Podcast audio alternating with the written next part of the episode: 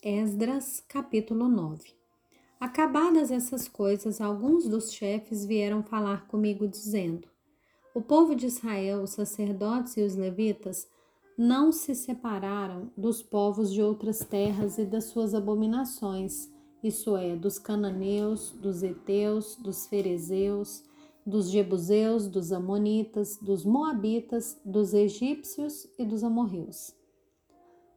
Tanto eles como seus filhos casaram com mulheres desses povos, e assim a linhagem santa se misturou com os povos dessas terras. Os chefes e os magistrados foram os primeiros a cometer esse pecado. Quando ouvi isso, rasguei as minhas roupas e o meu manto, e arranquei os cabelos da cabeça e da barba e me sentei perplexo. Então se reuniram em volta de mim todos os que tremiam diante das palavras do Deus de Israel por causa da transgressão dos que tinham voltado do cativeiro. Porém eu permaneci sentado, perplexo, até a hora do sacrifício da tarde. Na hora do sacrifício da tarde, levantei-me da minha humilhação com as roupas e o manto já rasgados. Me pus de joelhos, estendi as mãos para o Senhor meu Deus e disse: Meu Deus, Estou confuso e envergonhado para levantar a ti a face, meu Deus, porque as nossas iniquidades se multiplicaram sobre a nossa cabeça e a nossa culpa chega até os céus. Desde o dia dos nossos pais até hoje estamos em grande culpa e por causa das nossas iniquidades, nós, os nossos reis e os nossos sacerdotes, fomos entregues aos reis de outras terras à espada, ao cativeiro, ao roubo e à vergonha, como hoje se vê. Agora, por um breve momento, se manifestou a graça do Senhor nosso Deus, deixando que alguns escapassem, dando-nos estabilidade no seu santo lugar. Assim, iluminaste os nossos olhos, ó nosso Deus, e nos deste um pouco de vida em meio à nossa servidão.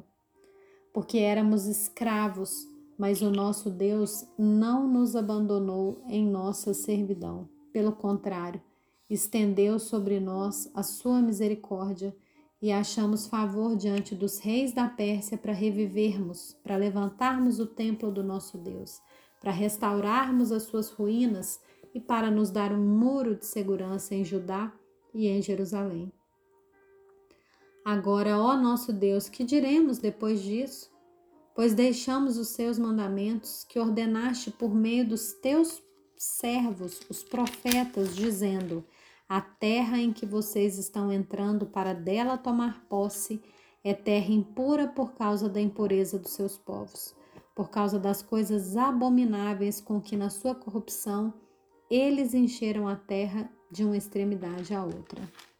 Por isso, não deem as suas filhas em casamento com os filhos deles, nem escolham para os seus filhos mulheres do meio das filhas deles Jamais procurem a paz e o bem desses povos para que vocês sejam fortes e comam o melhor da terra e a deixem como herança aos filhos de vocês para sempre. Depois de tudo o que nos aconteceu por causa das nossas más obras e da nossa grande culpa, e vendo ainda que tu, ó nosso Deus, nos tem castigado menos do que merecem as nossas iniquidades, e ainda nos deste esse restante que escapou, Será que poderíamos voltar a transgredir os teus mandamentos e nos unir em casamento com os povos que praticam essas abominações? Não te indignarias contra nós ao ponto de nos destruires completamente, sem que houvesse nenhum remanescente, nem alguém que escapasse? Ó Senhor Deus de Israel, tu és justo, pois somos o restante que escapou, como hoje se vê. Eis que estamos diante de ti com a nossa culpa, porque não há ninguém que possa estar na tua presença por causa disso.